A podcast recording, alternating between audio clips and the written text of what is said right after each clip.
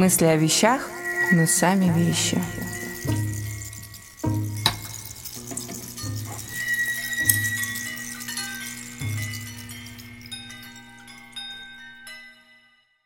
Добрый день. Меня зовут Алена Сугаровская, и сегодня в рубрике «Не мысли о вещах, но сами вещи» я хочу рассказать о самодельной книге со стихами Ахматовой.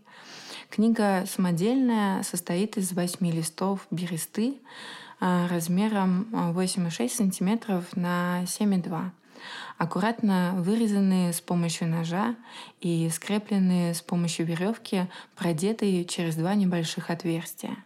Первый и последний листы выступают в роли обложки.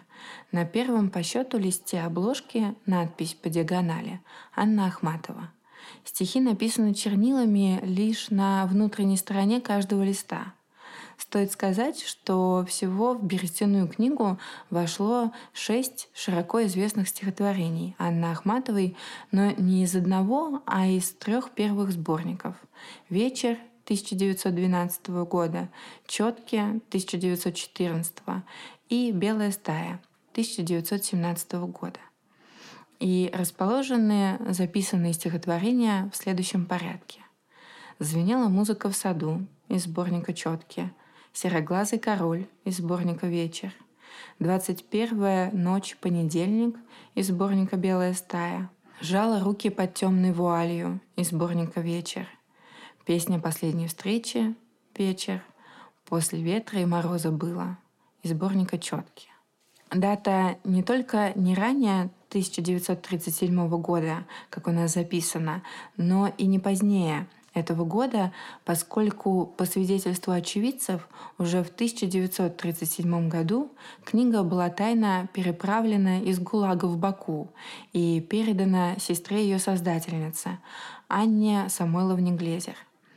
История берестяной книги выстраивается так. Берестяную книгу создала в лагере Дора Самойловна Гусман, жена расстрелянного врага народа. Точное время создания неизвестно, но это произошло не позднее 1937 года. Хранила это сокровище с 37 по 65 год ее сестра Анна Самойловна Глезер, проживавшая в Баку, а затем в Уфе. Впервые рассказал об этом советскому читателю в Уфимской газете 14 августа 1965 года сын Анны Самойловны Александр Давидович Глезер, приехавший в Уфу навестить мать и узнавший историю этой книги. В газете от 14 августа 1965 года была размещена черно-белая фотография книги и подпись. Тираж этой книги – один экземпляр – и отпечатана она не на бумаге, а на березовой коре. Семь страниц, связанные простой веревкой, заполнены стихами Анны Ахматовой. Переписаны стихи от руки в трудное для человека время. Юлий Зыслин в своей статье «Берестяная книга Ахматовой» отметит, что эту заметку с фотографией опубликовал писатель и журналист, хозяин Музея русского искусства в Нью-Йорке Александр Глезер – племянник создательницы берестяной книги. Экземпляр газеты получила от Глезера в начале ноября, не позднее 5 ноября 1965 года, Галина Петровна Корнилова. Она была заведующей отделом журнала «Знамя».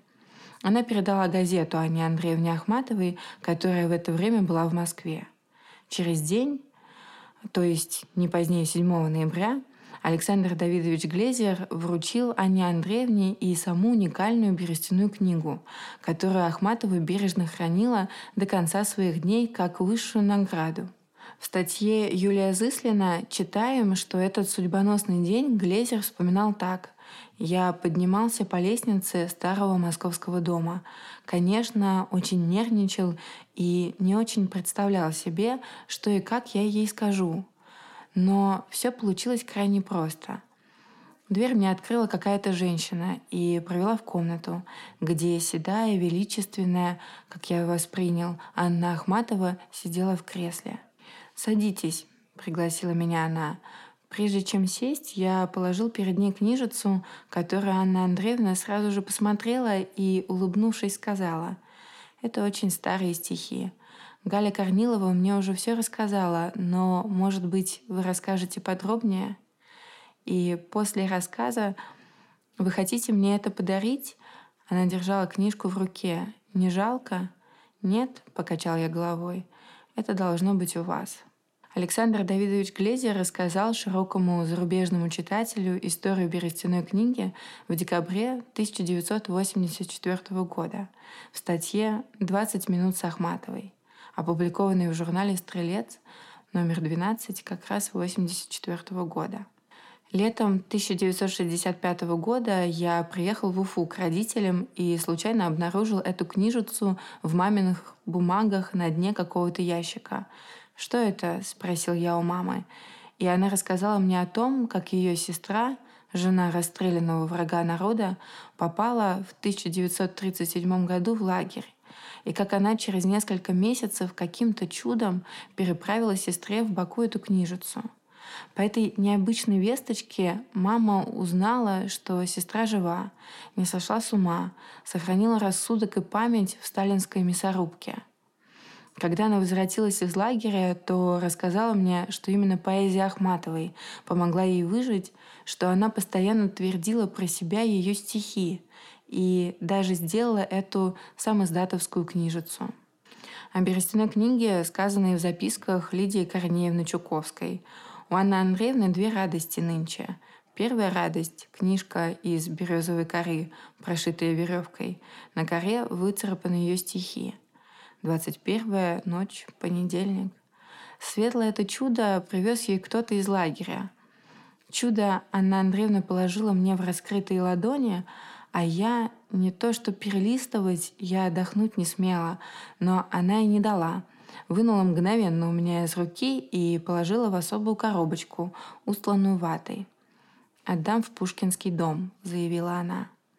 Да, эти листки березовой коры почетнее Оксфордской мантии и Нобелевской премии и любой награды в мире.